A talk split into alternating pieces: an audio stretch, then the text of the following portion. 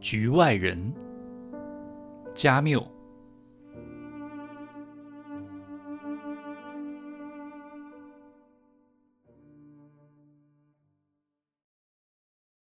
我被拘捕后没多久，就被审讯了好几次，但每次都只是身份调查，没持续多久。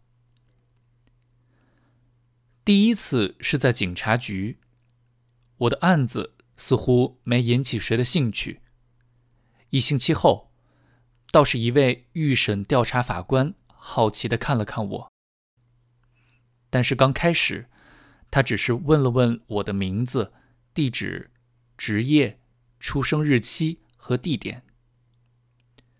然后他想知道我有没有找律师。我说没有，还问他是不是一定要有一个。为什么会这么问？他说。我回答说：“我觉得我的案子很简单。”他微笑着回答：“您可以这么认为，但是法律就是法律。如果您不找律师的话，我们会为您指派一个。”我觉得司法机构还管这么细节的事情，真是太方便了。我对他说了我这个想法。他表示赞同，总结说：“法律制定的很好。”一开始我没太把他当回事儿。他是在一间挂着窗帘的房间里接待我的。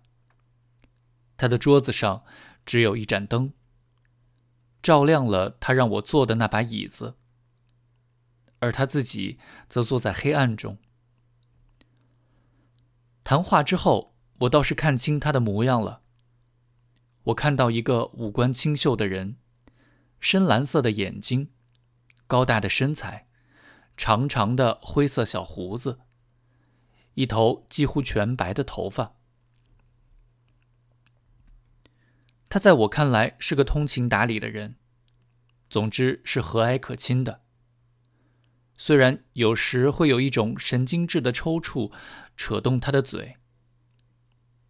出门的时候，我甚至想伸出手来和他握手，但我及时的想起我的手曾经杀过一个人。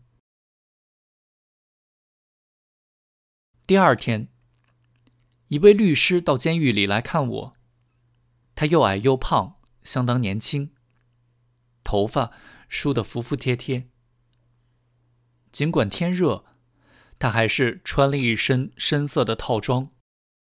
衣领有点破，还带了一条奇怪的领带，上面是黑白相间的粗大条纹。他把夹在胳膊下的公文包放在我的床上，做了自我介绍，对我说：“他研究了我的材料，我的案子有点棘手，但是如果我信任他，胜诉是没有问题的。”我谢过他。他说：“我们言归正传吧。”他在我的床上坐下，对我说：“他们已经了解了我的私生活，知道我妈妈最近死在了养老院里。他们到马朗哥去做过调查，调查人员得知了我在妈妈下葬那天表现的麻木不仁。您知道，我的律师对我说。”我有点不好意思问您这些事，但这很重要。如果我无言以对的话，这会成为起诉的一条重要论据。他要我帮助他。他问我那一天是不是很痛苦？这个问题让我很惊讶。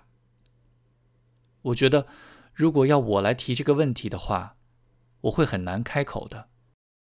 但我还是回答说：“我有点失去了自我探究的习惯，我很难回答他。毫无疑问，我很爱妈妈，但这不能说明任何问题。所有健康的人或多或少希望过他们所爱的人死去。”说到这里，律师打断了我的话，他看起来非常激动。他要我保证不在庭上说这句话，也不在预审调查法官那里说。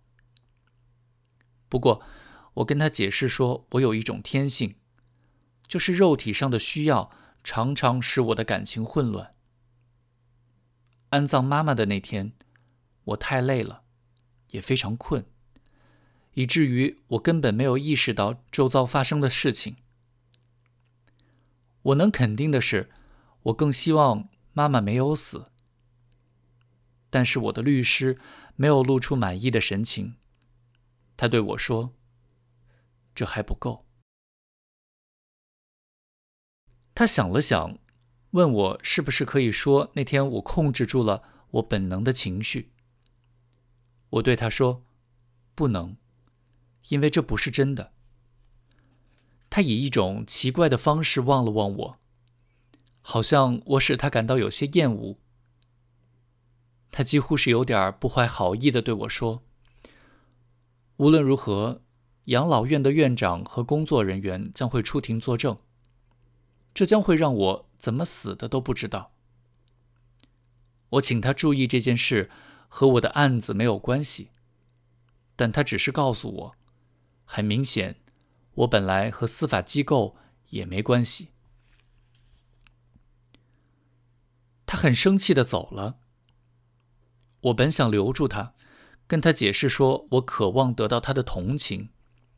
如果可以的话，我宁愿说这种渴望是出于本性，而不是为了得到更好的辩护。尤其是，我看得出，我让他感到不自在了。他不理解我，还有点怨恨我。我想对他说：“我和所有人一样，绝对的和所有人一样。”可是这一切，说到底，实际上也没多大用处，而且我也懒得说。